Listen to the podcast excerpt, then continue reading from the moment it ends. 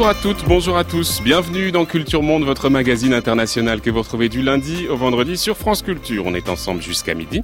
Une émission préparée ce matin par Samuel Bernard et Camille Imbert, mais aussi Marguerite Caton, Garance Munoz, réalisée par Benjamin Hu et mise en onde ce matin par Jean Frédérix.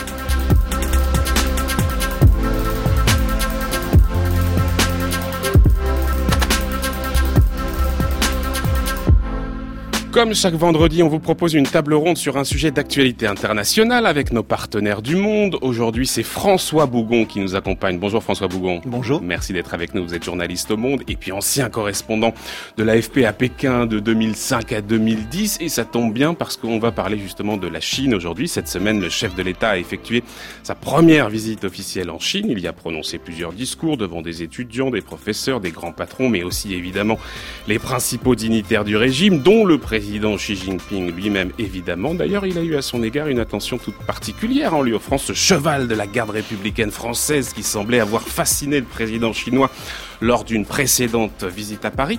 Alors l'opération séduction a-t-elle fonctionné? Quelles sont les perspectives pour les relations franco-chinoises? Le mandat d'Emmanuel Macron marquera-t-il un renouveau dans les liens avec Pékin Voilà les questions sur lesquelles nous allons nous pencher. Pour ce faire, nous avons invité deux personnes. Valérie Niquet, bonjour. Bonjour. Vous êtes une spécialiste des relations internationales et des questions stratégiques en Asie. Vous êtes responsable du pôle Asie à la Fondation pour la recherche stratégique. À vos côtés, Jacques Gravreau, bonjour. Bonjour. Merci d'être également avec nous, spécialiste aussi de cette Chine et président d'honneur de l'Institut HEC Eurasia que vous aviez fondé et dirigé. Avant de nous retrouver autour de ces interrogations chinoises, place à notre retour 2 en partenariat avec l'association des prix Albert Londres, le journaliste qu'on reçoit ce matin nous revient du Yémen. C'est Louis Imbert. Bonjour Louis Imbert. Bonjour. Merci d'être avec nous. Vous êtes journaliste au Monde. Alors, je vais peut-être donner quelques éléments pour euh, les auditeurs, des éléments de rappel. Il y a quelques semaines, l'ancien président yéménite Ali Abdallah Saleh, destitué en 2012, a été tué dans des combats entre ses troupes et les rebelles outils, alors que les deux parties venaient tout juste de, rompre leur alliance quelques jours plus tôt. Le Yémen, on le sait, plongé dans les violences depuis euh, plusieurs années. À l'été 2014, les rebelles chiites, on s'en souvient, avaient fait leur entrée dans la ville de Sanaa. Et puis le conflit s'était euh, transformé en, guerre ouverte avec l'intervention de la coalition militaire menée par l'Arabie saoudite en avril 2015 en soutien au président euh, Mansour Hadi, le successeur donc d'Ali Abdallah Saleh. Cette coalition, elle se bat euh, contre les rebelles chiites outils, mais évidemment les dégâts collatéraux sont extrêmement importants. Le bilan fait état de 10 000 victimes, près de 40 000 blessés, ça sont les chiffres des Nations Unies, euh, sans compter euh, les 3 millions de déplacés, les 8,4 millions de personnes menacées par la famine, sans compter aussi le choléra qui aurait fait à peu près 20 000 victimes. Vous vous êtes rendu notamment à Mareb, qui est à 120 km à l'est de la capitale Sanaa. Les combats avec les rebelles se situent à une trentaine de kilomètres de là c'est probablement le front le plus actif du conflit, mais en réalité, euh, les choses n'y bougent pas beaucoup. Il y a régulièrement des attaques, mais très sporadiques, et en fait, les lignes ne progressent quasiment plus. On est dans une situation, en réalité, de conflit gelé, Louis Humbert. On est dans une situation de conflit gelé. Euh, il y a des fronts qui sont en réalité plus actifs dans ce conflit entre les houtistes et, tous les groupes qui, en fait, l'ensemble des autres forces politiques yéménites qui s'opposent à eux. Euh, à Taez, dans une ville qui est dans le centre, qui reste un, depuis depuis plus de deux ans un front euh, extrêmement violent. Et puis sur la côte euh, de la mer Rouge, où la coalition saoudienne espère pouvoir avancer et enregistrer quelques gains depuis la mort de Saleh. Il y avait des troupes qui étaient positionnées sur un certain nombre de fronts, qui étaient fidèles à Saleh, qui, depuis qu'ils ont rompu avec les houtistes, ont, reculé. Ça a aidé. Ça a aidé aussi à avancer à Mareb, là où j'étais. Mais euh, en réalité, ce qui compte, ce ne sont pas ces fronts. Parce qu'une solution militaire à ce conflit, personne n'en voit. C'est un fantasme de la part de la coalition qui certes se ravive, mais je doute qu'ils y croient réellement. Ce qui compte, c'est ce que font chacun des acteurs au sein de leur camp on se bat beaucoup moins sur les fronts au Yémen qu'on rivalise à l'intérieur de chaque camp pour asseoir son pouvoir. C'est ce qui s'est passé avec la mort de mmh. Saleh mmh. face aux autistes. Mmh. On va revenir évidemment sur la mort de Saleh, mais en fait, on est dans une situation où progressivement s'installe, c'est ce que vous expliquez dans l'un de vos papiers, une économie de guerre et de plus en plus l'activité, euh, toute l'activité s'organise autour de ce conflit armé, armé et c'est particulièrement le cas à Mareb, on va y revenir, mais toutes les conditions sont là pour que le conflit s'enlise encore. Oui, euh, il s'est déjà enlisé, ça fait deux ans qu'il est enlisé, les lignes ont bougé dans les six premiers mois et puis depuis, euh, voilà.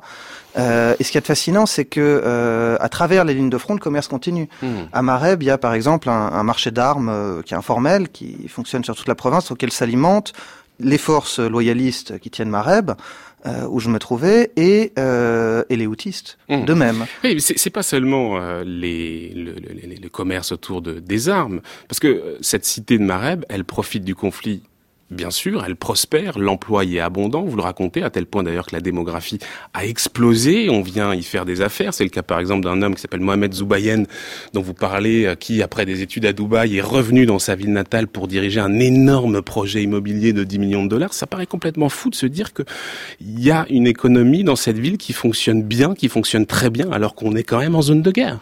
Alors énorme, énorme, bon, faut relativiser. Mareb, avant la guerre, c'est pas grand-chose. Enfin, c'est une petite ville.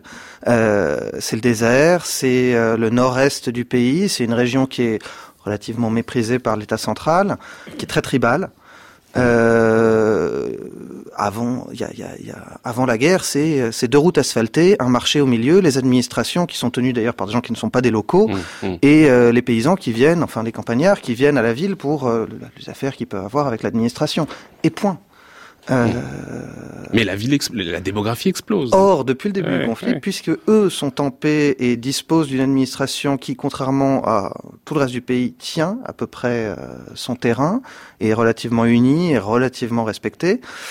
Oui, les gens arrivent. Mmh. Les gens viennent de Sanaa, les gens viennent de tout le nord mmh. du pays, et, et, ça fait une espèce de petite ville champignon euh, au fond du désert. Ce que vous raconte le directeur de l'hôpital de Mareb que vous avez rencontré, euh, qui accueille plus d'une centaine de militaires blessés au front, c'est que en fait, l'armée régulière visiblement n'a pas vraiment les moyens de poursuivre les assauts. Comment le comprendre alors même que précisément le camp pro-gouvernemental euh, bénéficie de l'appui de l'Arabie saoudite euh, voisine? C'est moi j'ai pas eu accès au front. Euh, L'armée, enfin, bon, je ne pouvais pas y aller euh, avec mmh. avec les forces régulières. Euh, en revanche, l'hôpital était un point d'observation intéressant parce que ce que, ce que, ce que me dit le, le, le directeur, c'est que une à deux fois par mois, euh, son hôpital est plein. Il n'y a pas vraiment d'installation sanitaire euh, militaire dans le coin, donc euh, l'hôpital de la ville sert aussi à accueillir les soldats. C'est une espèce de grande cohue. une à deux fois par mois, les jours d'offensive, l'hôpital est plein. Euh, il faut déjà quelques heures pour amener un soldat blessé du front jusque-là. Il a tout le temps de mourir en chemin. Il n'y a pas vraiment de point sanitaire entre les deux. Euh, et, et, et, évidemment, le lendemain, bah, on n'avance plus puisque l'hôpital est plein et qu'on peut donc plus soigner les blessés. Mmh. Donc les offensives sont courtes et non concluantes. Ça, c'est la base d'une chaîne logistique militaire. Or, en effet, il y, a une, il y a une route qui va droit de Mareb à l'Arabie Saoudite. Ils sont voisins, il y a des liens qui sont très anciens. C'est une route commerciale qui est empruntée tous les jours par euh, des camions. Euh, les Saoudiens ont tous les moyens possibles d'aider leurs alliés, au moins de leur euh, mmh. fournir, leurs alliés qui font le combat sur le terrain, les moyens de mener correctement une offensive. Sauf Or, ils, ils ne l'ont pas fait. Ils le font pas. C'est-à-dire que l'appui aérien est très fort, très prégnant, sauf que l'appui au sol est beaucoup plus modeste, voire c'est très... pas un appui aérien, ce sont des bombardements Oui, aériens. C'est pas, Mm. c'est pas Mm, des bombardements qui appuient une avancée au sol, ce sont des bombardements qui frappent des cibles euh, outistes aux quatre coins de leur territoire, notamment dans Sanaa, euh, depuis la mort de Saleh énormément. Euh, mais ça n'appuie aucune avancée. Mhm. Louis Humbert, justement, la mort de, de Ali Abdallah Saleh, euh, vous dites qu'il a ravivé l'espoir d'une victoire militaire qui pourrait mettre un terme au conflit, mais qu'en réalité cet espoir est vain. Pourquoi cette mort ne change rien Et rappelez-nous peut-être pourquoi euh, le camp de l'ancien président a rompu son alliance avec les rebelles outils. Ça a toujours été une alliance de circonstances. Personne n'a jamais cru qu'elle puisse durer. On attendait le moment Mhm. où elle où elle craquerait. Euh, Saleh, il a il a régné pendant 33 ans. Il a été chassé par un dans la foulée des printemps arabes en 2011-2012. Depuis, il cherchait une revanche. Il a été autorisé en vertu d'un accord d'amnistie à rester à Sanaa. Euh, quand la transition politique s'est écroulée, que les rebelles euh, sont entrés dans la capitale, il leur en a ouvert les portes. Depuis, il tenait côte à côte les zones rebelles. Euh, mais ils se sont affrontés. Enfin, Saleh leur a mené des guerres pendant toutes les années euh, 2000, six guerres. Euh, c'était, une alliance contre nature. Ils n'avaient pas vraiment le choix. Ensuite, les Houthis l'ont affaibli peu à peu, se sont emparés d'un certain nombre de ses hommes, de ses bases militaires, de ses ressources. Saleh avait plus vraiment le choix. On s'est rendu compte d'ailleurs, quand il a appelé à la mobilisation populaire contre les Houthis, qu'il était relativement faible. Mmh. Et pourquoi cette mort ne, change rien? Parce que vous dites quand même qu'il y a peut-être des équilibres qui vont euh, un peu bouger. On voit déjà, expliquez-vous, euh, la coalition arabe menée par l'Arabie saoudite essayer de nouer euh, de nouvelles alliances avec euh, les, anciens cadres du camp Saleh. Par exemple, on prend contact avec son fils, Ahmad Ali Saleh. Jusqu'où pourrait aller cette alliance justement entre l'Arabie saoudite et cette ancien camp salé, en tout cas en pleine recomposition? Pourquoi ça ne change pour l'instant pas grand-chose Ça se voit très bien à Mareb. Euh, depuis la chute de Salé, il y a tout un tas d'anciens fidèles de, de l'ex-président, militaires, politiques, et puis simplement des soutiens, qui ont fui Sanaa pour se rendre à Mareb. Ces gens, ils sont bienvenus, évidemment, on les accueille, comme on accueille tout le monde dans cette ville, mmh. mais euh, les forces anti-houtistes sont infiniment trop divisées pour qu'ils puissent s'y imposer. Il y a déjà à Mareb un chef d'état-major de l'armée qui est affilié au vice-président en exil, à Limousin Alamar, qui était cousin de, Salé et qui a été l'exécuteur de ses bases œuvres pendant 30 ans, qui cherche à asseoir son pouvoir. Il voit arriver les anciens, enfin le neveu de Salé, il voit arriver sa famille, il n'a pas très envie, qui débarque. Euh, les autorités locales de Mareb, elles, font tout ce qu'elles peuvent pour maintenir de bonnes relations avec tout un tas d'acteurs, mais euh, gérer elles-mêmes leur zone, leur pétrole, leurs ressources gazières, et se tenir en marge de la guerre. Euh, il y a également des acteurs qui sont les frères musulmans euh, yéménites, euh, avec lesquels la coalition tente de se rabibocher. Euh, qui n'ont pas obligatoirement non plus très envie de voir arriver les anciens de Salé. Enfin, tout ça fait que ce sont des forces qui sont infiniment dévisées, qui creusent leur fief, qui s'occupent beaucoup plus de rivaliser entre elles que d'aller combattre mmh. les Houthis. Mais jusqu'où est-ce qu'on peut imaginer une euh, forme d'alliance, ou en tout cas jusqu'où vont les contacts entre l'Arabie Saoudite et les anciens, les anciens du camp Salé, par exemple le fils? Et j'aimerais comprendre pourquoi est-ce qu'on on cherche à faire cette alliance-là alors, ça, la ce sont des ennemis sur le papier. Sur le papier. Voilà. Mais euh, les combattants au Yémen n'ont jamais cessé de se parler. C'est aussi une grande qualité de Saleh. Il, il, a toujours parlé avec Ali Mohsen, même, même après qu'il l'ait il est rompu avec lui et qu'il l'ait trahi en 2011. Euh, la mort de Saleh, ça signe d'une certaine manière euh, la mort d'une certaine chance politique. Saleh est un homme qui négocie avec tout le monde, même au cœur du conflit. Les Houthis sont donc c'était un espoir pour trouver un accord de paix, Saleh, en réalité. Donc c'est une mauvaise nouvelle pour l'Arabie Saoudite sa mort. Euh, les Saoudiens vous disent que c'est plutôt une bonne nouvelle. Ils se sont débarrassés d'un type encombrant. Euh, en réalité, c'est vrai que les capacités de négociation avec le camp rebelle aujourd'hui sont très faibles. Et pour rappel, les Houthis tiennent quasiment le territoire de l'ancienne République arabe du, du, Yémen, le Yémen du Nord, la part la plus peuplée, tiennent euh, la capitale, une grande partie des administrations, enfin ce qu'il en reste et ont, mine de rien, un certain soutien populaire. Hmm.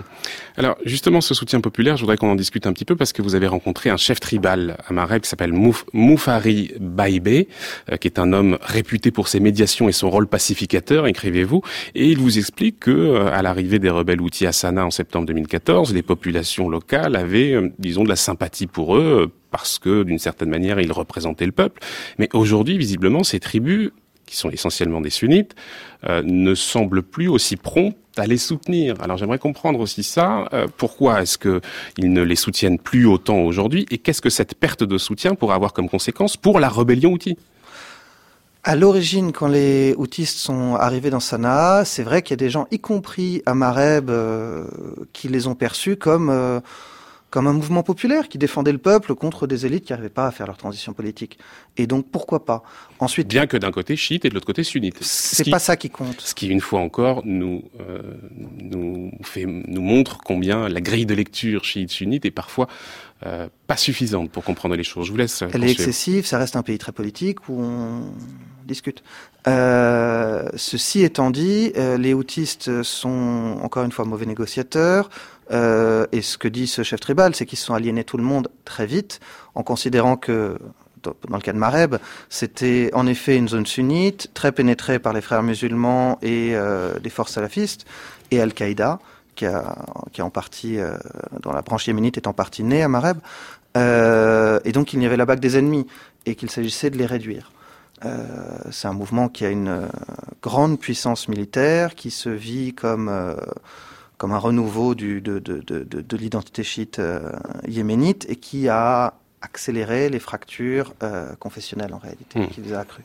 Parlons un peu des États-Unis, si vous le voulez bien, Louis Humbert. Dites que depuis l'arrivée de Donald Trump à la Maison-Blanche, les États-Unis profitent de ce chaos pour intensifier euh, ces attaques contre les groupuscules d'Al-Qaïda, Al-Qaïda dans la péninsule arabique. Quelle est la réalité justement de l'action américaine dans la région et les effets de cette action?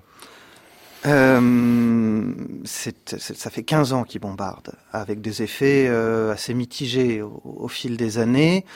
Euh, Al-Qaïda a profité dans les premières années de la guerre du chaos général pour euh, s'implanter.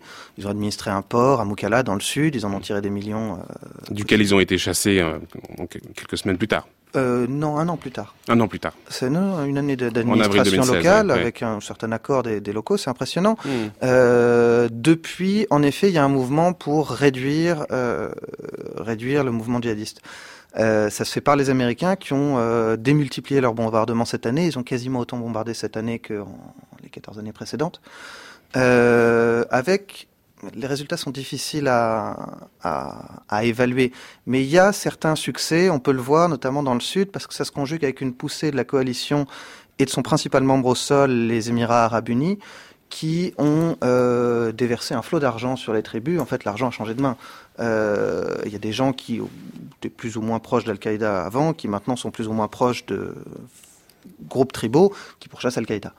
Euh, Sauf que là encore, vous dites que euh, aujourd'hui, ces tribus euh, sont moins enclines à, à lutter contre euh, Al-Qaïda. Elles considèrent, c'est ce que vous expliquez, que finalement, euh, ça sert à un autre acteur, en l'occurrence un acteur étranger, mais pas tellement leurs propres intérêts. C'est ça qui est fascinant, c'est que il faut c'est difficile de regarder. Le, le, Yémen, on en parle parce qu'on est sur un plateau de radio et que voilà, c'est un pays, il existe, mais c'est un peu difficile de. Enfin, ça devient presque un on concept voit abstrait. On voit la complexité de la Donc, chose là. Il faut regarder localement. Il y a des, en effet, dans le sud, Al-Qaïda recule. À Taez, euh, sur les lignes de front, ils combattent les Houthis en se fondant dans une nébuleuse de, de, de milices et sont mine de rien utiles à la coalition. Euh, et là où j'étais à Mareb, ils se font discrets. Euh, ils essayent de se fondre dans les villages et les villageois vous disent pourquoi les Américains veulent-ils nous apporter la guerre contre ces gens-là? On se débrouille. Euh, Al-Qaïda n'a revendiqué aucune attaque dans la dans la région depuis un an.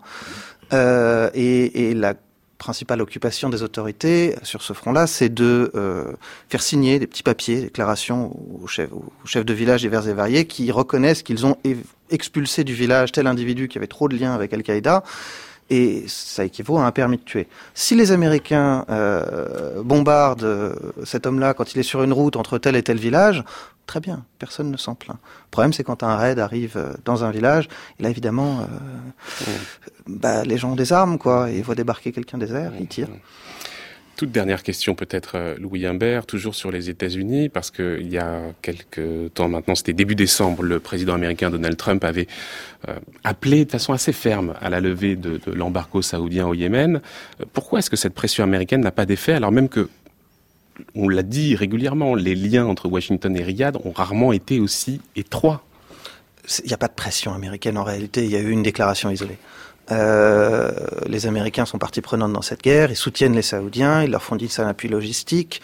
Euh, les Saoudiens ont du mal à gérer eux-mêmes leurs forces aériennes, donc ils ont besoin d'une aide euh, étrangère. Euh, et, et, cette coalition derrière la coalition saoudienne, il y a les Américains, les Anglais, la France aussi les soutient après tout. Euh, les Américains, c'est vrai, s'inquiètent d'une crise humanitaire qui dégénère, mais ont sous-traité leur politique étrangère aux Saoudiens là-bas, mmh. lesquels sont dans une impasse. Merci beaucoup, Louis Humbert, d'être passé dans le studio, de nous avoir aidé à comprendre cette euh, situation au Yémen qui est extrêmement difficile et dont on voit bien que malheureusement, elle ne laisse pas apparaître une paix à un horizon relativement euh, court, ce qui n'est pas extrêmement réjouissant. En tout cas, merci beaucoup, euh, Louis Humbert. Je rappelle aux auditeurs qu'on peut relire vos papiers sur lemonde.fr. Merci infiniment. Merci.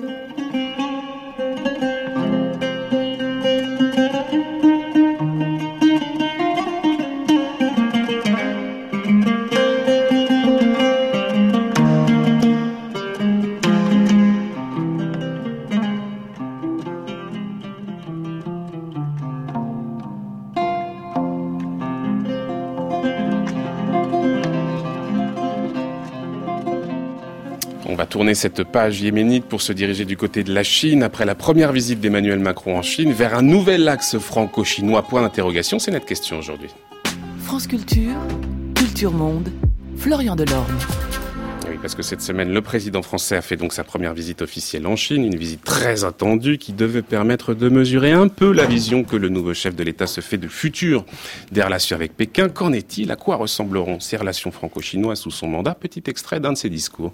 L'évidence d'une relation séculaire, l'évidence d'un souci conjoint d'appréhender le monde dans sa complexité, l'évidence d'un avenir partagé, devant des enjeux aujourd'hui communs. L'évidence, enfin, que nous ne sommes pas seulement deux nations, nous sommes deux civilisations, c'est-à-dire deux peuples qui, depuis des siècles, mettent en œuvre dans tous les domaines une certaine conception de l'homme. L'humanité aujourd'hui est tout entier à un carrefour. Son avenir est engagé. De l'évidence de notre relation, nous devons tirer l'évidence d'un destin commun. Voilà, la Chine et la France qui ont une certaine conception de l'homme, peut-être commune, c'est en tout cas ce que revendique Emmanuel Macron. Quel bilan est-ce qu'on peut faire de cette visite? Valérie Niquet et Jacques Gravreau sont les invités. François Bougon est avec nous pour nous accompagner, notre partenaire du monde. François, il faut se souvenir que historiquement, la France a eu une relation très privilégiée avec la République populaire de Chine. Souvenons-nous quand même que le général de Gaulle a été le premier a, osé dépasser euh, l'isolement euh, diplomatique imposé par Washington en reconnaissant en 1964 le régime de Mao Zedong. Et c'est vrai que ces dernières années, les relations entre Paris et Pékin n'ont pas toujours été excellentes. Alors il y a plusieurs choses dont on pourrait se souvenir. Euh, par exemple, la crise post-contestation Tiananmen où la France avait suspendu ses relations avec Pékin. On peut se souvenir éventuellement aussi de l'affaire des frégates et des avions Mirage vendus par la France à Taïwan qui avait provoqué l'ire de Pékin. Plus récemment, il y a eu des incidents, on se souvient aussi lors du passage de la flamme olympique à Paris euh, sous Nicolas Sarkozy, euh, rencontre d'ailleurs euh, avec le Dalai Lama qui avait aussi posé problème du côté de Pékin. Le mandat de François Hollande, lui, a été peut-être marqué par une relation, disons, cordiale mais en réalité assez distante. Et c'est vrai que pour Macron, l'ambition c'était d'ouvrir une nouvelle ère dans ses relations avec la Chine. C'est d'ailleurs quelque chose qu'on a vu, je l'ai dit tout à l'heure, avec euh, ce cadeau offert à Xi Jinping, euh, ce cheval de la garde républicaine qui est un cadeau inédit et qui voulait peut-être marquer justement cette attention. Reste à voir si euh, l'essai sera transformé et à voir si on a rassemblé les conditions d'un rapprochement avec Pékin. François Bougon. Alors, pour celui qui suit les, relations franco-chinoises depuis un certain nombre d'années, ces visites présidentielle, c'est un peu un éternel recommencement. Alors, on a vu Emmanuel Macron a mis euh, en avant euh, le fait que la France et la Chine étaient deux grandes civilisations. Alors moi, je voudrais rendre hommage à ça. Je pense que euh, je regarde d'un œil, je vais essayer de regarder d'un œil neuf cette visite en, faisant appel à deux fleurons de ces, civilisations. C'était le, théâtre français et l'opéra de Pékin. Et donc dans ces visites, vous avez quand même donc les acteurs tiennent leur rang, les dialogues sont soigneusement écrits.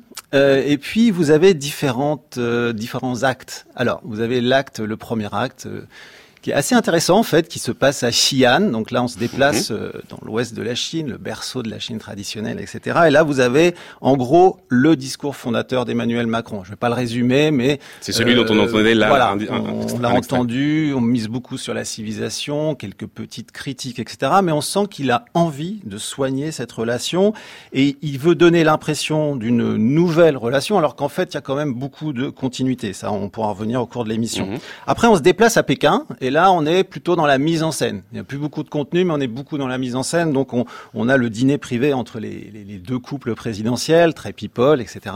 Les, deux savent très très très bien faire. Euh, au palais du Diaoyutai, qui reçoit les, les hôtes, les hôtes étrangers à l'ouest de Pékin. Il faut voir vraiment les, faut, faut regarder un peu cette scène. Hein. Et puis après, euh, on passe la partie un peu plus dure, les, dialogues politiques, et on se déplace dans euh, au palais du peuple à Pékin, le centre du, du pouvoir chinois, place Tiananmen, palais du peuple. Et là, donc, on est beaucoup plus dans la dans l'emphase, euh, dans la volonté de montrer que du côté chinois on est puissant et puis côté français de montrer que aussi on est puissant et qu'on est aussi le leader de l'Europe. L'Europe mmh, est de retour, mmh. a-t-il dit. Voilà. Après, vous avez aussi cette partie beaucoup plus en lien avec la société. Donc, vous avez des rencontres avec des artistes le soir au 7, quartier 798, qui est un peu hype, euh, qui montre cette, cette malgré la chape de plomb qu'impose Xi Jinping sur la société euh, chinoise, c'est côté un peu vibrionnant. Et c'est là où Emmanuel Macron s'exprime sur les droits de l'homme et il dit, et c'est là où il y a une grande continuité en fait. Euh, là, il dit, moi je ne suis pas pour la politique, euh, la diplomatie de l'hygiaphone, mmh, mmh. je préfère le dialogue intime. Et là, on retrouve un élément important, c'est c'est en gros le discours qu'on retrouve à la fois chez Jean-Pierre Raffarin et Laurent Fabius, l'ancien ministre des Affaires étrangères. Et là, on a beaucoup de continuité, c'est-à-dire que en gros depuis 2008 et le traumatisme de 2008, on pourra revenir, euh, la France a décidé d'être beaucoup plus, euh, mettre la pédale douce sur euh, les droits de l'homme. Voilà, le décor et planté. Rupture ou continuité Peut-être une première impression, euh, Valérie Niquet et Jacques Gravreau. Moi, il y a une chose qui m'a euh, frappé dans ce voyage d'Emmanuel Macron, c'est que quand on regarde euh, sa conférence des ambassadeurs à la fin du mois d'août dernier, qui est une sorte de feuille de route aux diplomates et qui est un, moment où on voit la vision un peu du, du chef de l'État, sa vision du monde et sa manière dont il compte inscrire la France dans ce monde, en réalité, la Chine est extrêmement absente. Il a dû l'évoquer une fois ou deux. Là, on a vu l'attention extrêmement particulière euh, pour préparer ce voyage, euh, effectivement avec un déroulé euh, extrêmement pensé de la manière dont on allait évoquer chacun des sujets, comme vient de nous le dire François Bougon. Est-ce que vous avez le sentiment que chez Emmanuel Macron lui-même déjà, il y a eu une petite rupture en ce sens qu'il a pris conscience de l'importance de la Chine et d'établir un nouveau lien avec la Chine. Valérie Niquet. Alors oui, c'est extrêmement important cette séquence parce qu'en fait, je crois qu'au cours de l'été, euh, jusqu'à cet automne, euh, l'Asie n'était pas du tout une priorité ni un élément de connaissance profonde pour Emmanuel Macron. Ensuite, je crois que beaucoup autour de lui, et on a mentionné Jean-Pierre Raffarin, c'est un des acteurs principaux, je pense, de cette évolution, euh, on, on, on, choisit de lui faire comprendre que la Chine devait être le premier partenaire de la France en Asie. Parce qu'en fait, il y avait des hésitations. Vous avez mentionné la présidence Hollande. Un des points, à mon avis, hein, c'est tout à fait personnel, mhm. positif de cette présidence, c'est que justement, on avait essayé d'ouvrir la relation franco-asiatique à d'autres partenaires en insistant beaucoup sur l'Australie, avec qui on a eu des gros contrats, l'Inde, le Japon, l'Asie du, Sud-Est. Et le représentant de ça, c'était euh, euh, Jean-Yves Le Drian, euh, qui a une très forte audience ailleurs en Asie qu'en Chine. L'idée que la France ne, ne, pouvait pas se cantonner à ce, cette espèce de, de, de, relation privilégiée avec Pékin qu'on met toujours en avant, mais qui finalement ne nous a pas toujours donné non plus énormément d'avantages. Et, et cette influence-là a sans doute pesé sur les décisions et la vision d'Emmanuel Macron, d'autant plus que j'ai eu des rencontres avec des représentants chinois à Paris, euh, leur objectif dès le début de l'automne, ça a été absolument d'obtenir que la France ne fasse pas ce qui était prévu initialement, c'est-à-dire aller peut-être d'abord en Inde en Asie plutôt qu'ailleurs euh, en Chine, euh, notamment en Asie, pardon. Et, et voilà, la Chine a obtenu ce qu'elle souhaitait, la reconnaissance que la Chine est le premier acteur dans la région. Il y a eu aussi un concours de circonstances parce qu'il devait y avoir un voyage en Inde et Narendra Modi, c'est lui qui a demandé à ce qu'il soit repoussé à cause des élections. Donc il y a eu aussi un petit concours de circonstances qui Mais a permis cette chinoise était très forte, hein, Absolument. on en a beaucoup parlé. Jacques Gravreau, rupture ou continuité alors sur la manière dont Emmanuel Macron appréhende cette, ce lien avec Pékin? Il y a évidemment une continuité puisque d'un voyage présidentiel à l'autre, euh, il n'y a pas de scoop euh, majeur qui, qui, se passe d'une fois sur l'autre. Euh, Macron avait une carte à jouer personnelle qui était de se positionner vis-à-vis des autorités chinoises. C'était la première fois qu'il y allait. Il n'a pas un tropisme asiatique particulier. il est jeune dans un pays où les seniors sont sont respectés.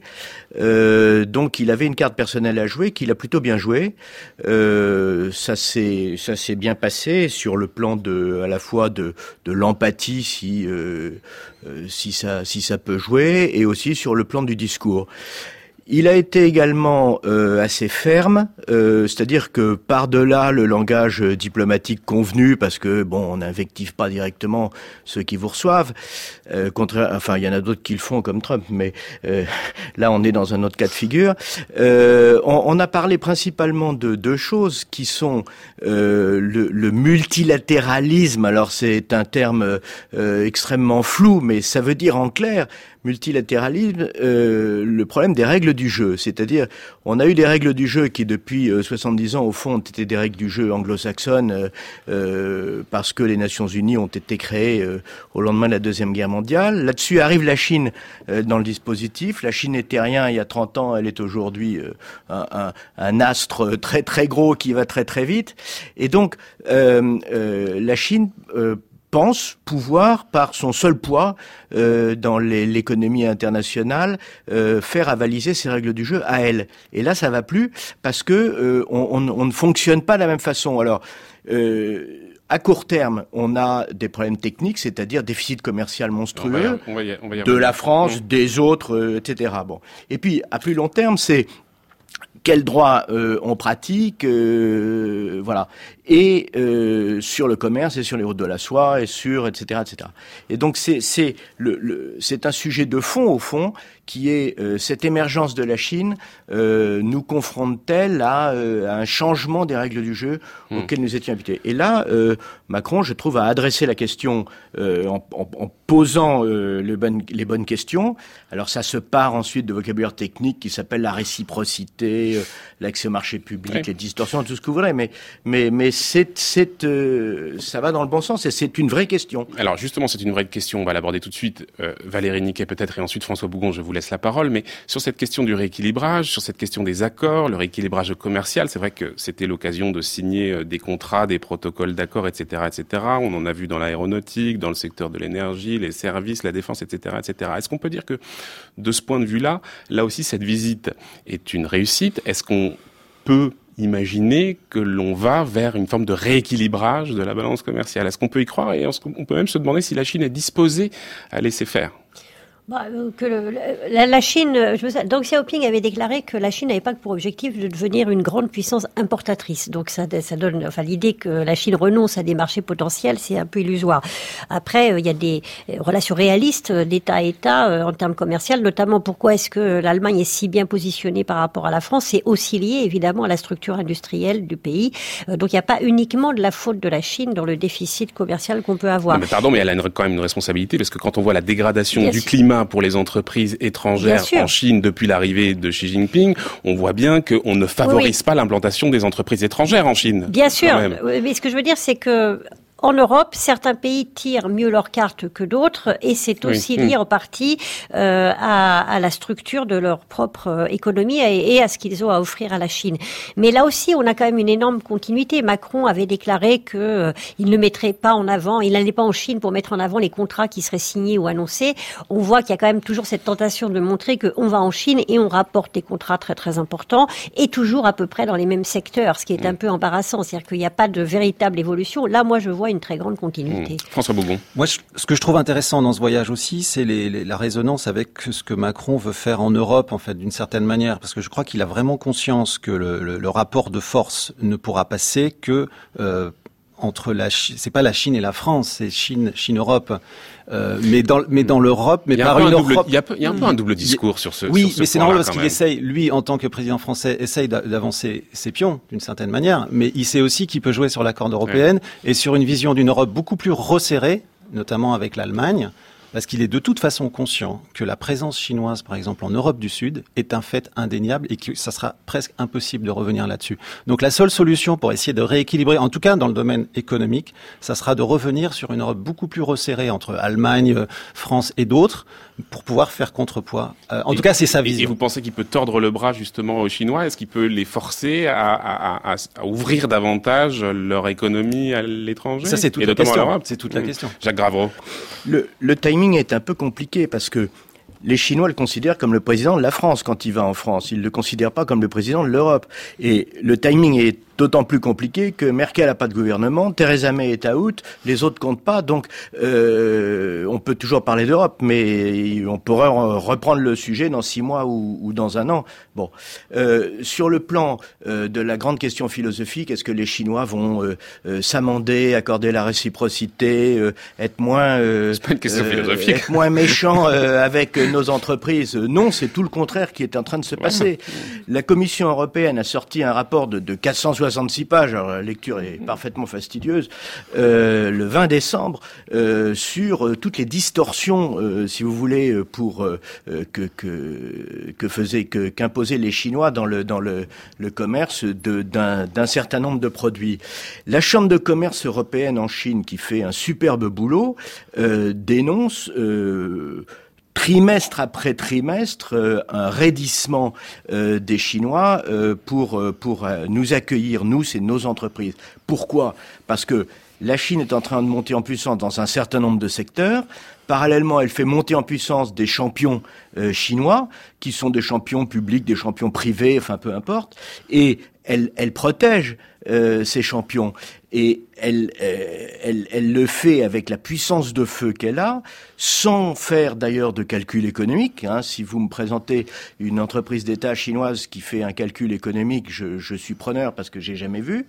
Euh, et elle, elle crée des champions. Qu'est-ce que vous voulez dire par là C'est-à-dire que on s'inquiète pas des ratios d'endettement, on s'inquiète pas, etc. On fait une stratégie de puissance. Exemple, euh, on a fusionné euh, il, y a, y a, y a deux ans euh, les quelques monstres chinois qui fabriquaient des trains. Aujourd'hui, ça donne la CRRC, mmh, mmh. pardon de l'acronyme, et si euh, Alstom et Siemens l'année dernière ont été contraints de se marier, oui, c'est aussi une conséquence de cette fusion. C'est une conséquence de la montée en puissance de champions nationaux. Valérie Niquet.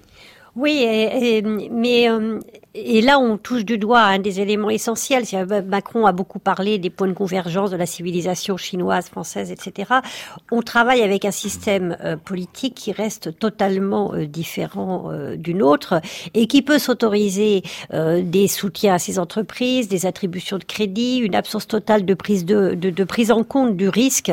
Et ça rejoint d'ailleurs ces grands projets mirifiques de route de la soie dont on a parlé. Mmh. C'est-à-dire qu'effectivement il y a beaucoup d'affichage et en termes d'image de puissance, c'est essentiel à la fois pour Xi Jinping lui-même qui en a fait euh, l'objet majeur de, de, sa, de son mandat, si on peut dire, euh, et en même temps un retour de la puissance chinoise, ce fameux rêve chinois dont on parle beaucoup, et sans aucun souci euh, de, rentabilité. Par exemple, la Chine a une force de frappe qui repose là-dessus aussi. Il n'y a pas de contrôle. Une entreprise chinoise qui décide de prendre possession d'un secteur d'activité en Europe, et d'ailleurs Macron faisait partie de ceux qui pensaient qu'il valait mieux, comme l'a rappelé d'ailleurs en termes assez peu diplomatique euh, le maire euh, à l'occasion euh, du voyage en Chine sur le contrôle des investissements chinois. Bruno Le Maire. Hein. Oui, Bruno Le Maire, pardon. Donc peu importe, peu importe en fait euh, la rentabilité si ça sert la puissance et les intérêts chinois. Donc évidemment, c'est une capacité d'action euh, que Pékin a par rapport à nous que nous n'avons mmh. pas et qui freine considérablement euh, notre capacité d'influence. Ouais, D'autant qu'en réalité, tous ces, ces, ces, ces, immenses projets liés aux nouvelles routes de la soie, en réalité, nous Européens et nous en particulier français, nous n'y avons pas réellement d'intérêt. On ne tire pas vraiment bénéfice euh, de tout cela. François Bougon. Moi, ce qui m'apparaît aussi, alors ça c'est une question que je voudrais vous poser aussi, parce que euh, la Chine apparaît aujourd'hui comme à la fois un allié indispensable sur un certain nombre de, dossiers, comme le climat, surtout à l'heure de Trump, où on a un Trump qui, qui avec une politique plutôt isolationniste. Donc on est euh, un allié indispensable sur des, des, questions internationales, Conseil de sécurité, euh, Corée du Nord, euh, voilà, euh, l'Afrique, le G5 Sahel. On va en parler de l'Afrique. Voilà, et d'autres et d'autres sur d'autres aspects, notamment économiques. C'est un adversaire redoutable pour tous les, les sujets que vous avez évoqués. Alors comment peut-on élaborer une politique dans ce cadre-là? Mais la question de l'alliance et des intérêts communs avec la Chine, justement, c'est un des problèmes majeurs. On met en, avant un certain nombre d'intérêts communs. La Chine s'est très très bien joué euh, de ce qui, euh, bon, on, a bien vu que pour la France et notamment pour le président Macron, la question du climat était devenue euh, un objet essentiel, y compris en termes d'image pour la France et face aux États-Unis. C'est un moyen de s'affirmer, d'exister. Pékin répond à ça très bien en disant qu'il soutient. Derrière, qu'est-ce qu'il y a concrètement? On peut s'interroger, même si évidemment c'est un enjeu aussi pour la Chine. Sur la Corée du Nord, c'est la même chose. La Chine a besoin euh, de desserrer un peu l'étau euh, américano-japonais, euh, sud-coréen sur la mise en place de sanctions très fortes contre la Corée du Nord. La France arrive à point pour essayer de mettre en avant une autre manière de faire, un dialogue éventuel, le refus d'utiliser uniquement la France. Tout ça sert aussi les intérêts chinois. La grande question, c'est de savoir est-ce que, quels sont les intérêts véritablement communs qu'on peut avoir avec une puissance comme la puissance chinoise aujourd'hui, oui, qui fait partie des problèmes bien plus souvent que des solutions. Mais en réalité, par exemple, sur cette question climatique, on a, on a l'impression que ça sert d'abord et avant tout les intérêts chinois, précisément. Quand on voit les Chinois déverser sur l'ensemble du monde et notamment sur l'Europe euh, les panneaux solaires, quand on voit ce qu'ils sont en train de préparer, par exemple, sur les véhicules électriques qui très probablement dans quelques années vont inonder les marchés européens, on a l'impression là aussi que, euh, d'une certaine manière, la, la, la, la, transition écologique, la transition vers l'économie verte, on va mettre ça, on va appeler ça comme ça, elle va profiter davantage à la Chine et que là encore, l'Europe et la France vont avoir du mal à rattraper euh, la Chine. Jacques Gravreau. dans l'affaire climatique, ça rencontre euh, des intérêts chinois euh, directs, puisque la Chine s'est réveillée après avoir commis des dommages collatéraux monstrueux sur, sur l'environnement au, cours de sa montée en puissance. Elle s'est réveillée récemment, il y a, il y a, y a deux, trois ans, en se disant que c'était too much, que la pollution commençait à bien faire. Et comme les choses se passent euh, à la chinoise, c'est-à-dire brutalement euh, de, haut, de haut en bas quand il y a des ordres du parti, euh, on a maintenant fermé un certain nombre de centrales au charbon, etc., etc. je regardais ce matin l'indice de qualité de l'air à Pékin, bon, parce que tout le monde a ça sur son appli. Euh, il est de 153 aujourd'hui, ce qui est pas terrible. Il était euh, de 25 pendant la visite de Macron. Il y avait un beau ciel bleu. C'est peut-être l'effet Macron, je ne sais pas. Euh, alors qu'il était, des usines alors qu'il était de 500 l'année dernière à pareille époque. Donc il y a, y a un progrès, si vous voulez. Euh, ils ont mis le, le fer dans la plaie. Donc euh, quelque part, après que les Chinois aient saboté le, le, sommet de Copenhague il y a quelques années, euh, ils ont ils ont changé leur fusil d'épaule. Donc dans les intérêts à long terme, euh, si vous voulez, euh, Dieu, Dieu reconnaîtra les siens euh, dans, dans, dans toute cette affaire environnementale. De la même façon que dans leurs intérêts à long terme, je pense que Trump est une bonne affaire pour les Chinois parce que parce que au fond ça sert les intérêts chinois qui peuvent se poser comme une puissance responsable. Maintenant sur votre question précédente, euh, qu'est-ce que qu'est-ce qu'on peut faire? Je pense qu'un pays autoritaire de ce genre respecte l'autorité chez les autres. Ils savent, ça, correspond à leur monde. Et quand euh, euh, on est capable de distinguer nous des secteurs sur lesquels qui sont stratégiques, sur lesquels on va pas toucher, à ce moment-là, les Chinois passent euh, reçoivent le message 5 sur 5. Et même si les sociétés chinoises ne comprennent pas toujours, quand on passe le message au niveau politique, qu'on dit on arrête de jouer, bon, il y a un exemple très clair, c'est euh, quand les, les, la société chinoise Midea a racheté euh, un fabricant de, robotique allemande KUKA, les Allemands se sont réveillés avec la gueule de bois le lendemain matin et on dit plus jamais ça. Donc là, on commence petit à petit y compris en Europe du Sud, hein, euh, que, que, que, que, vous évoquiez. François Bougon, permettez-moi de vous poser une question à vous. On évoquait la question du dérèglement climatique, on indiquait, on rappelait évidemment ce retrait, ce désengagement des États-Unis dans euh, cette, cette révolution, disons, euh, économique, écologique à venir. Jusqu'où justement ce retrait américain peut profiter à l'alliance entre la France et la Chine. Pour le dire autrement, est-ce que la France et la Chine peuvent vraiment se placer comme co-leaders euh, dans le domaine climatique, François Bougon? Je ne sais pas s'ils peuvent se placer comme co-leader, mais je pense que ce que cette visite de Macron a montré, c'est qu'il y a une volonté de la part du président de la République française de jouer ce jeu-là. Après, est-ce que et, et, justement la présence de, de Laurent Fabius, qui, est, qui était à la manœuvre hein, pour l'accord de Paris, montre ça. Mmh, mmh. Euh, après, est-ce que est-ce qu'il y a du côté de la Chine une volonté d'avancer sur euh, avec uniquement la France euh, sur ce dossier-là? Pourquoi pas? Mais euh, je pense que c'est quand même une stratégie à double tranchant. C'est-à-dire qu'il ne faut pas non plus euh, que la France euh, croit que tout d'un coup la Chine, euh, euh, la Chine va lui permettre de devenir le leader de l'Europe. Quoi. Mmh. c'est en mmh. fait c'est c'est c'est assez compliqué, je trouve. C'est de vouloir jouer à la fois son jeu français, le jeu français, mais en même temps de se positionner en Europe, tout en profitant de la Chine, ça peut être un peu compliqué et risqué. Mmh. Valérie Justement, ça, c'est ça qui donne aussi des, moyens à la Chine d'exercer non pas une pression, mais en tout cas euh, un point positif pour Pékin, c'est qu'elle a bien senti, c'est que les Chinois ont très bien senti que Macron veut justement s'imposer avec cette image de leader de l'Europe, de faiseur de deal. Il l'a proposé sur plusieurs sujets, d'ailleurs, euh, le conflit entre euh, les Palestiniens et Israël. Enfin, oh, il y a une envie de, de pouvoir, c'est peut-être pas le mot, mais en tout cas d'image, de puissance de Macron sur laquelle les Chinois ont très bien su jouer et ils ont parfaitement identifié la question climatique qui, en dehors du fait que c'est un vrai problème en Chine et qu'il faut qu'il s'en occupe.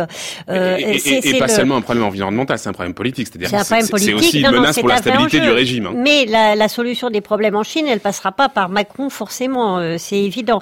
Euh, en revanche, l'idée pour la Chine qu'elle pouvait flatter en quelque sorte hein, le président français euh, en lui offrant ce piédestal qui était de dire, eh bien, nous, la grande puissance chinoise, nous reconnaissons la validité des thèse du président Macron et nous allons le soutenir contrairement aux États-Unis.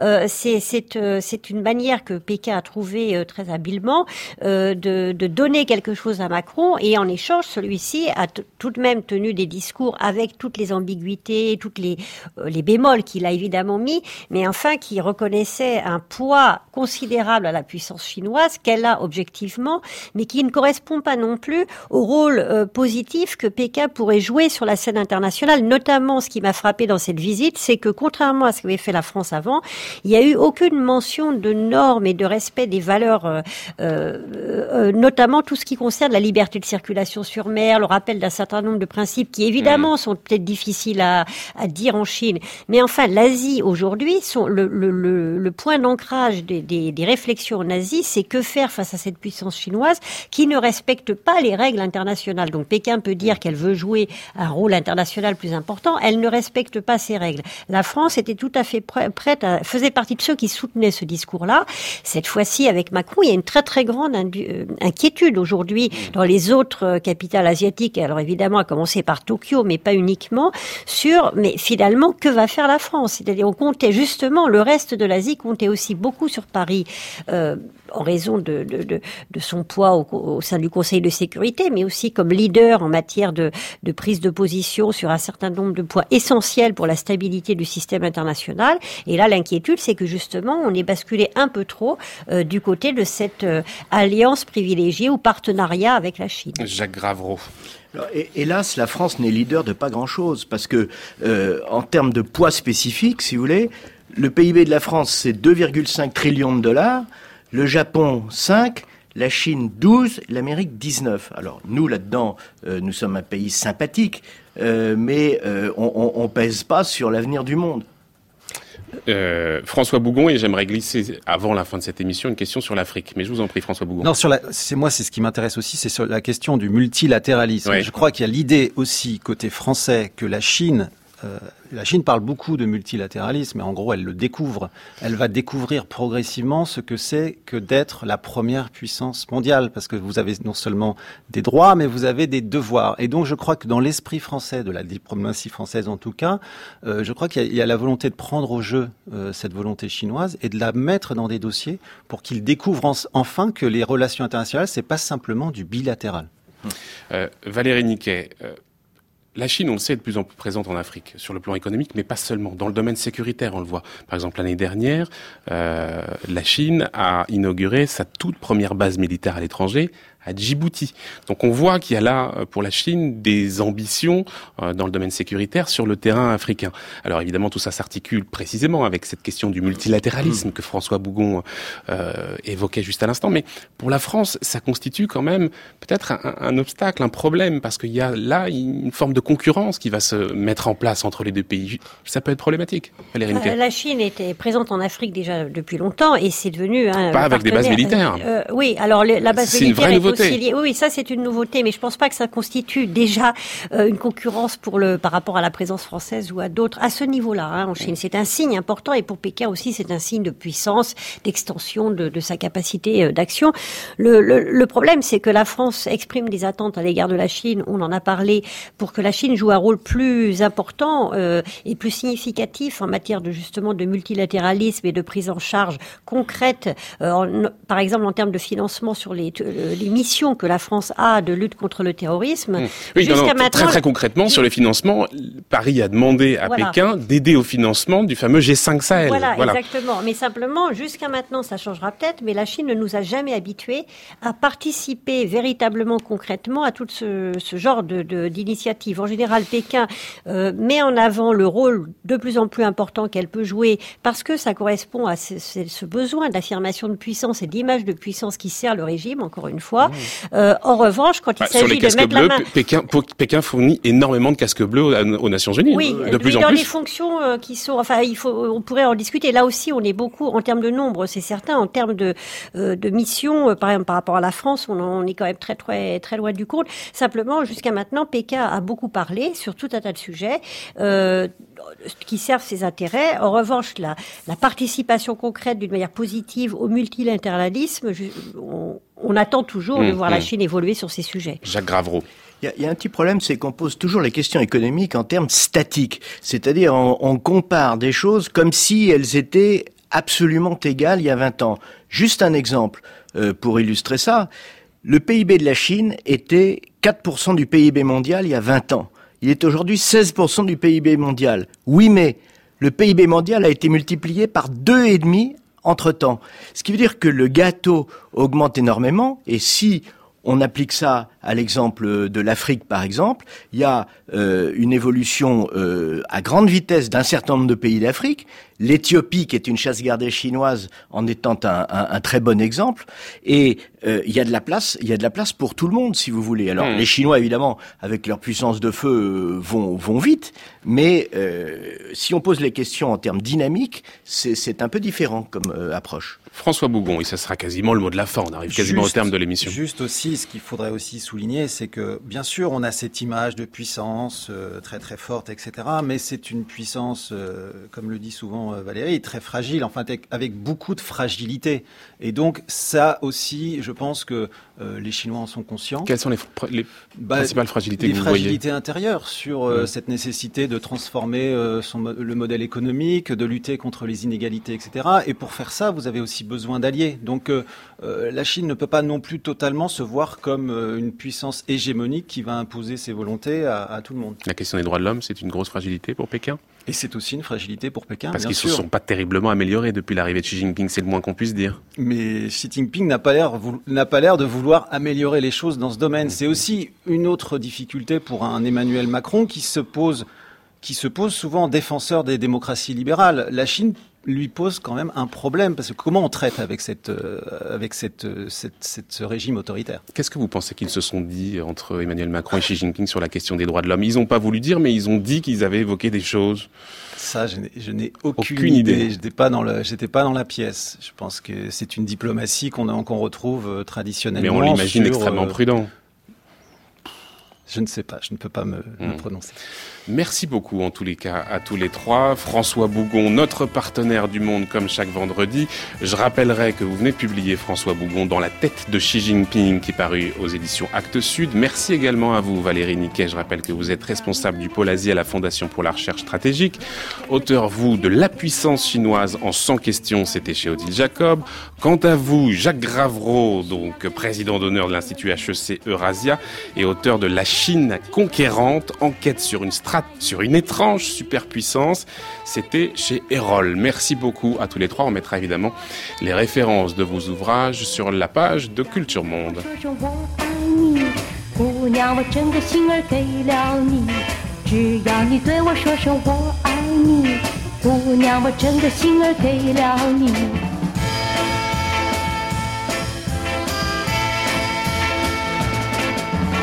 你知道我是真的爱着你为什么你还不肯表心意你？难道要我广播告诉你让大家知道我是老处女？你这傻瓜你这笨瓜不解风情。C'est un titre qu'on pourrait traduire par euh, Je souris dès que je te vois. Euh, Valérie Niquet, la puissance chinoise en son question, c'était chez Talandier. Voilà, rectification. 11h presque 53 minutes, l'heure pour nous de retrouver Brice Couturier et son tour du monde des idées. Le tour du monde des idées, Brice Couturier. Bonjour Brice. Bonjour Florian. Alors hier, vous nous parliez des fake news et des moyens de s'en défendre par le fact-checking. Mais la guerre de l'information, la propagande ne sont pas des nouveautés. Qu'est-ce qui a changé aujourd'hui, Brice? Mais c'est vrai, vous avez raison. Hier, des puissances étrangères achetaient des journalistes et même parfois des journaux afin de peser dans un sens favorable à leurs intérêts dans le débat public. Boris Souvarine, qui a eu accès aux archives du ministère des Affaires étrangères tsariste après la révolution libérale de février 1917, a montré dans une série d'articles parus dans l'Humanité que le Figaro, le Petit Journal, le Temps et le Matin avaient touché de l'argent pour faire la promotion des fameux emprunts russes. Cette douteuse habitude persista à l'époque soviétique, l'URSS finançant des revues parfois influentes au contenu orienté dans le sens des intérêts de l'Union soviétique. Aujourd'hui, le Congrès des États-Unis exerce de vives pressions sur Facebook et YouTube en particulier afin qu'ils luttent contre les campagnes de désinformation financées par la Russie de Poutine. Mais comme l'écrit Kelly Bourne, une experte qui travaille sur ces sujets à la Madison Initiative, la désinformation et la propagande d'aujourd'hui diffèrent de ce qu'elles étaient hier et elles relèvent six nouveautés. Primo, il y a démocratisation de la création et de la distribution de l'information. Aussi, je la cite, n'importe qui ou n'importe quel groupe peut désormais communiquer en ligne avec un grand nombre de personnes et les influencer. Il y a deuxièmement une socialisation de l'information. Il se crée spontanément des réseaux de gens du même avis. Or, en leur sein, la tendance spontanée est de s'aligner sur les intervenants les plus enflammés, les plus radicaux, d'où une tendance à l'éclatement et à la polarisation du champ politique. Tertio, on observe une atomisation des sources d'information, ce qui aboutit à donner une identique visibilité à des médias sérieux et aux élucubrations de blogs conspirationnistes.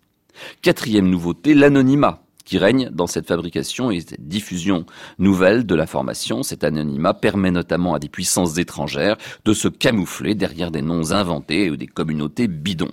Il faut savoir que 50% du trafic qui circule sur Internet aurait pour origine des robots. Il vous accroche en vous envoyant des messages qui paraissent émaner de personnes véritables, puis vous abreuve de propagande. Cinquièmement, la personnalisation. Les messages qui nous arrivent sont de plus en plus ciblés, on le sait. J'ai plus de 4500 amis sur Facebook, mais je ne vois les messages que de moins de 10% d'entre eux. Les 90%, eh ben, Facebook juge qu'ils ne m'intéresseront pas. Qu'en sait-il? Enfin, et c'est la dernière nouveauté de ces écosystèmes informationnels de nouveau type par rapport à l'ancien système médiatique, les réseaux sociaux sont souverains. Ils se réglementent eux-mêmes. Alors pour Kelly Bourne, ces changements rendent très difficile la lutte contre la propagande et la désinformation dans, dans les pays qui ne pratiquent pas le contrôle de l'Internet comme le font les régimes autoritaires. Alors il y a clairement, Brice, une guerre de l'information qui est engagée. Comment les démocraties peuvent-elles se défendre? Bah, Taras Ousmane Peña, qui est une conseillère technique pour les médias à l'ONG IREX, rend compte d'une expérience qu'elle a menée avec un groupe en Ukraine. Dans ce pays, la Russie de Poutine se livre, écrit-elle, parallèlement aux opérations militaires, à une véritable guerre de propagande contre le gouvernement et l'État ukrainien avec un clair objectif de déstabilisation. À ses yeux, la seule riposte qui tienne passe par la formation des internautes. Elle a donc organisé des cours d'alphabétisation numérique pour sensibiliser les internautes à la manière dont la désinformation leur est présentée. Elle a utilisé en Ukraine certains des programmes d'éducation aux médias dispensés depuis un certain temps déjà dans les universités américaines. Le programme s'appelle L2D pour Learn to Discern. Les participants diffusent ensuite ce qu'ils ont appris auprès de leur famille et de leur milieu professionnel. Mais les nouveaux médias, Brice, ne sont pas les seuls sur la sellette. C'est rien, c'est un petit téléphone qui sonne. Euh, ne sont pas les seuls, donc je le disais, sur la sellette. Et les médias traditionnels font aussi l'objet de critiques, Brice. Bah oui, dans un article publié sur Project Syndicate, l'économiste japonais Koichi Hamada relate une mésaventure dont il a été victime. Un important quotidien japonais l'a interviewé durant une heure pour un dossier consacré aux effets de la politique économique menée par le Premier ministre Shinzo Abe, dont il est par ailleurs l'un des conseillers. Alors évidemment, il a défendu cette politique parce qu'il l'approuve en donnant des exemples de la réussite qu'à ses yeux elle rencontre. Eh bien, quelle ne fut pas sa surprise de découvrir que ce journal, qui avait abondamment donné la parole à des économistes vigoureusement opposés aux Abenomics, n'avait retenu de ses propos qu'un bref passage où il émettait des réserves. Autre exemple cité par Koichi Hamada, pris à partir d'une, pris à partie par une foule qui criait des slogans hostiles, le même Shinzo Abe leur a lancé Je ne m'adresse pas à des braillards de votre espèce. Eh bien, plusieurs médias japonais ont donné un large écho à cette phrase, présentée comme un dérapage du Premier ministre, sans la replacer dans son contexte et laissant entendre que le Premier ministre japonais s'adressait de cette manière vulgaire à tous ses critiques.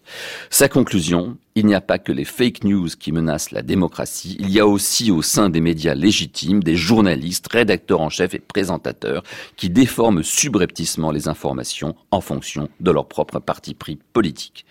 Ils contribuent ainsi à éroder la légitimité de ce qu'on appelle dorénavant les médias hérités et donc à renforcer celle des sites fantaisistes. Merci beaucoup Brice Couturier pour cette chronique consacrée aux fake news, d'autres encore à retrouver euh, sur le site de France Culture,